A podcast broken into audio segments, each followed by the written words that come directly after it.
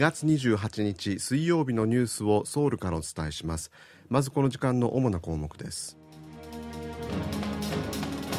韓国の去年の出生率が過去最低を更新しました。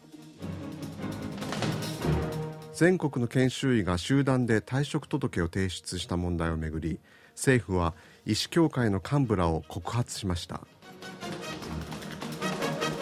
AI 人工知能の処理に欠かせない超高速で大容量の記憶用半導体の開発をめぐって韓国とアメリカの企業による主導権争いが激しさを増しています。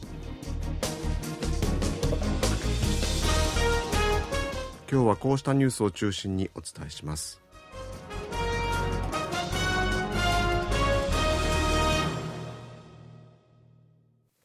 韓国の去年の出生数と1人の女性が産む子どもの数の指標となる合計特殊出生率が過去最低を塗り替えました。統計庁が28日に発表した去年の人口動向調査によりますと去年生まれた子どもの数はおととしに比べて7.7%減って23万人でした。1人の女性が産む子どもの数の指標となる合計特殊出生率は0.06人減って0.72人でした。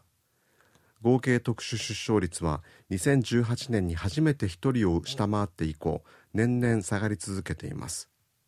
韓国の0.72人は OECD 経済協力開発機構に加盟する国の平均の1.58人の半分にも及ばない数字です。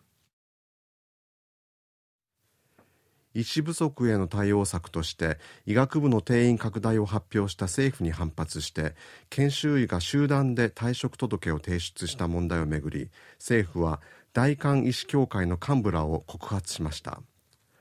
保健福祉部は27日大韓医師協会の幹部ら5人を研修医の集団退職を強査幇助した疑いで警察に告発しました。退職届を提出した研修医を告発するのではなく集団退職をサポートした先輩の医師らを先に告発することで研修医に病院に戻るよう警告のメッセージを発したものとみられます。また政府は研修医に対して病院に戻る期限として設定した29日を翌日に控え各病院の研修医の代表の自宅を訪れ業務開始命令を改めて伝えました。これまでは郵便や携帯電話のメッセージなどで送っていましたが法的措置を取るにあたって送達の効力を確実にするため自宅を訪れて直接伝達しているということです。政府は研修医の集団退職による医療の空白を埋めるため看護師の業務範囲を拡大し一部の医療行為を一時的に合法化しました。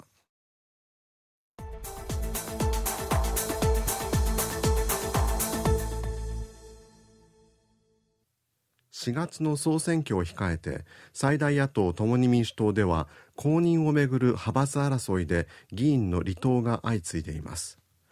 共に民主党にはイ・ジェミョン代表の側近からなるグループとイ代表と対立するグループそしてムン・ジェイン前大統領の側近からなるグループの大きく分けて3つの派閥があります。イ代表に反発するイ・ナギョン前代表はすでに離党し新党を結成しています。イ代表がムン・ジェイン派の議員を党の公認候補から意図的に外しているという指摘が出ている中ムン・ジェイン前政権で大統領秘書室長を務めた候補者が自身が地盤とする選挙区で公認を受けられなかったことからイ代表に対するムン・ジェイン派の反発が強まっています。まだ公認候補が発表されていない選挙区からの出馬を検討しているムン・ジェイン派の議員は公認されない場合は離党することが予想されていて無所属として立候補するかイナギョン前代表が結成した新党に合流するか今後の行方に注目が集まっています。韓国とアメリカの軍当局は韓半島を防衛するための定例の合同軍事演習フリーダムシールドを来月の4日から実施します。韓国とアメリカは演習の期間中地上海上空中でさまざまな野外機動訓練を行い合同作戦の遂行能力を向上させる方針です。今回の演習は最近の戦争の教訓など変化する脅威や安全保障の状況を反映したシナリオに基づいて陸海空とサイバー宇宙資産を活用したさまざまな領域での作戦や北韓の核の脅威の無力化などに重きを置いて実践さながらに行われるということです。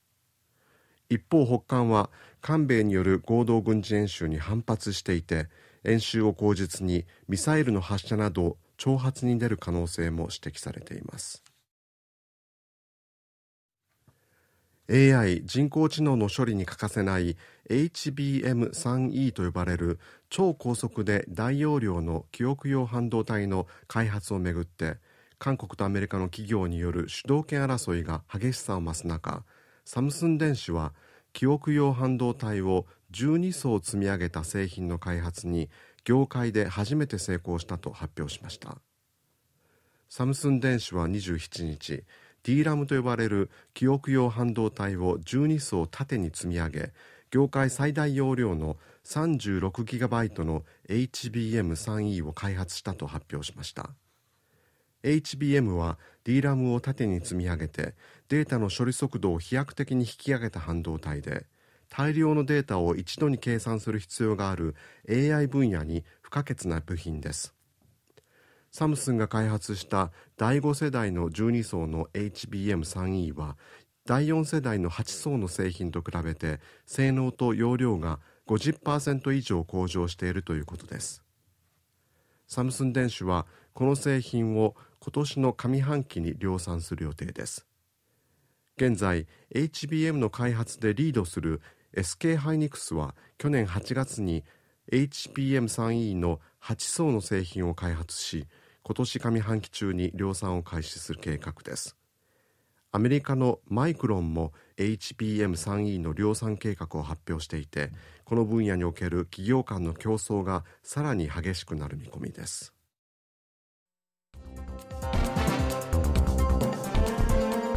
こちらは韓国ソウルからお送りしているラジオ国際放送 KBS ワールドラジオです。法務部が親族関係が近い者同士の結婚いわゆる近親婚の禁止の範囲を今の8神道から4神道に狭める案を検討していることが分かり儒教団体が反発しています。憲法裁判所がおととし八神道内の婚姻を無効とするという民法の条項は憲法に合致せず民法を改正する必要があると判断したことを受け法務部は近親婚の禁止範囲の見直しに向けた検討を行っています。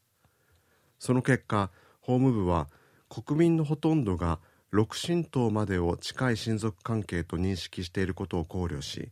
近親婚の禁止範囲を緩和する場合はまず六神道そして四神道と段階的に進めることが望ましいという提言をまとめました。これに対して儒教団体は27日声明を発表し婚姻文化をめぐる急進的変化は家族の解体だけでなく道徳の崩壊を招く。韓国の社会通念として長らく根付いてきた近親婚の基準を請求に変更してはならないと反発しました。サッカーの韓国代表チームは先月アジアカップの準決勝で敗退した責任を問われてクリンスマン監督が契約期間の途中で解任となり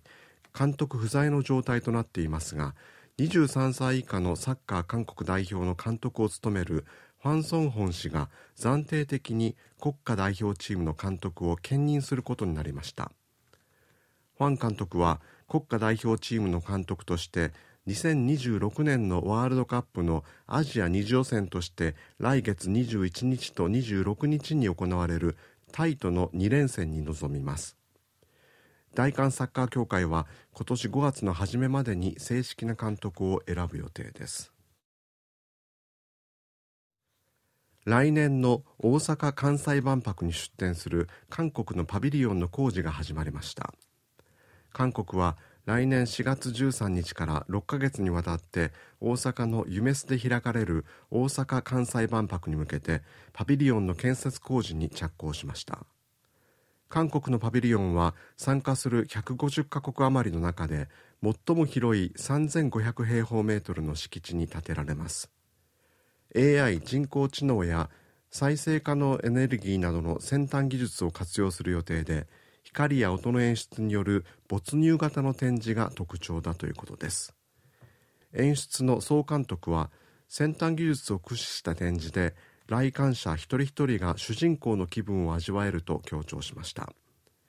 韓国のパビリオンの建設費用はおよそ30億円で年内の完成を目指しています。以上原秀氏がお伝えしました。